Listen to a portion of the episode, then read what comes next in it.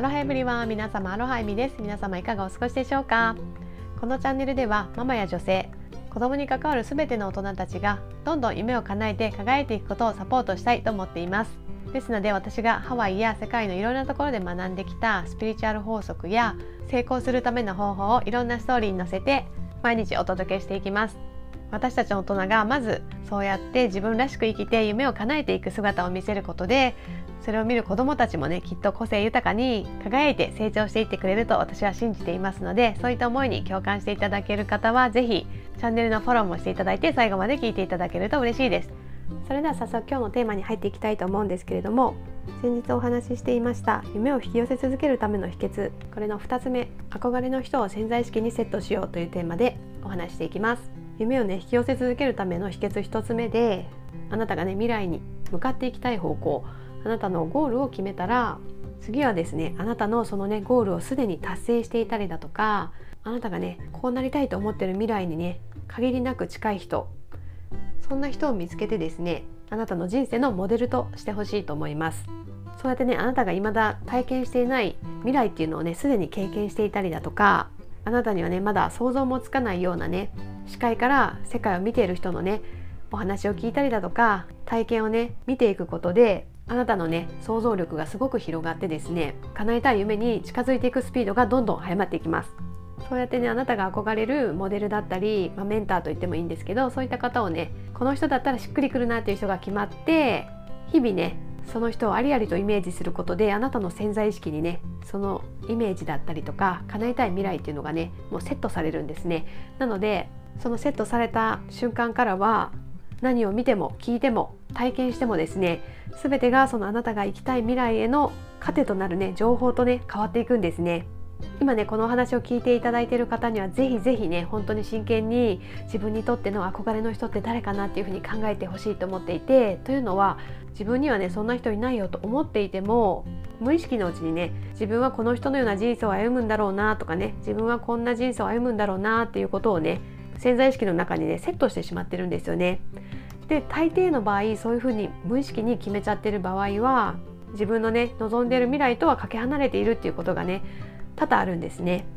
まあ、そんな風にですね何も考えずに勝手にねそういう風なイメージがセットされてしまっていたらあなたの人生はね勝手にそちらの方に舵を切っていってしまうっていう風なねすごくもったいないことになってしまうのでぜひぜひあなたが行きたい未来をしっかりと設定してまたそこに行くためにはねどんな人をモデルにすればいいかっていうことをねしっかり決めていただくことであなたのね夢が叶っていくスピードはかなり早まっていきます。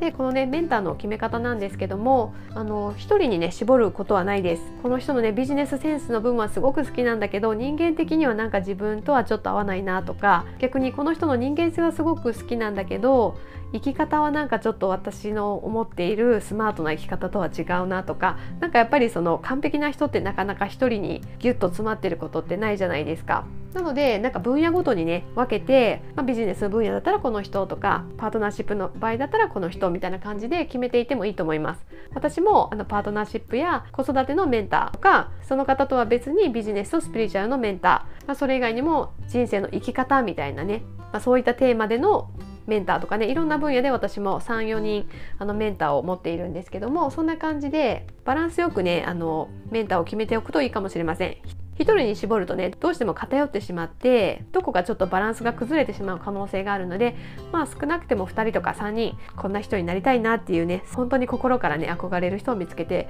みてほしいと思います。それでなぜ私たちがねこの憧れのモデルっていうのを潜在意識に住まわせる必要があるかっていうことなんですけどもそれはですね私たちが今まで見たり聞いたりですね経験したことの範囲でしか未来をねこうありありとね想像してイメージすることができないからなんですね。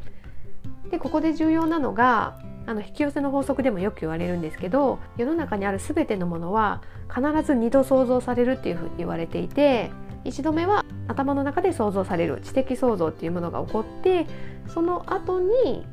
2回目の想像ですね。物的想像っていうのが起こるって言われてるんですね。だからあの引き寄せでもね本当に引き寄せたかったらもうありありとねもうそれが叶ったかのようにあのイメージする必要があるよとか言われますよね、まあ、それはそういう風な原理なんですよね。なので、まあ、例えばなんですけどあなたがねプロのフィギュアスケート選手になりたいと思ったとしますよね。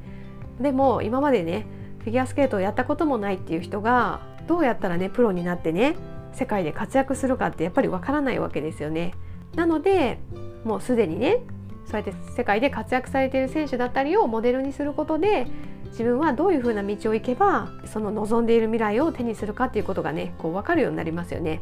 つまりあなたの経験からでは想像がつかない部分のこのイメージとか実際の方法っていうのをあなたの憧れの人モデルにする人がこう示してくれるっていうことになるんですよね。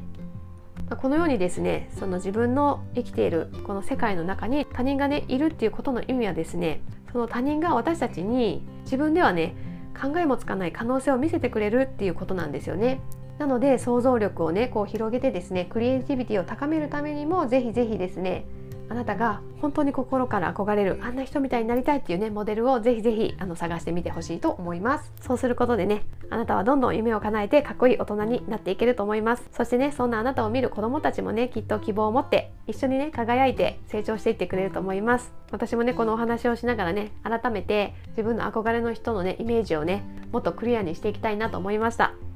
今日も最後まで聞いていただきありがとうございました。今日のお話が少しでも役に立ったよと思っていただけた方はいいねやフォローしていただいて次回も聞いていただけると嬉しいです。また私はアロハナという一緒に夢を叶えていくための方法を学ぶコミュニティを運営しています。今からでも夢を叶えていく人生を歩みたいとか子供にもね夢を持って輝いて生きてほしいそんな思いがある方はね是非私と仲間になっていただけたら嬉しいです。概要欄の方に私の公式 LINE のリンクを貼っていますのでそちらからお友達になっていただいてお気軽にメッセージや質問などしていただけたら嬉しいです。これからも人生を最高に楽しんでいきましょう。ということで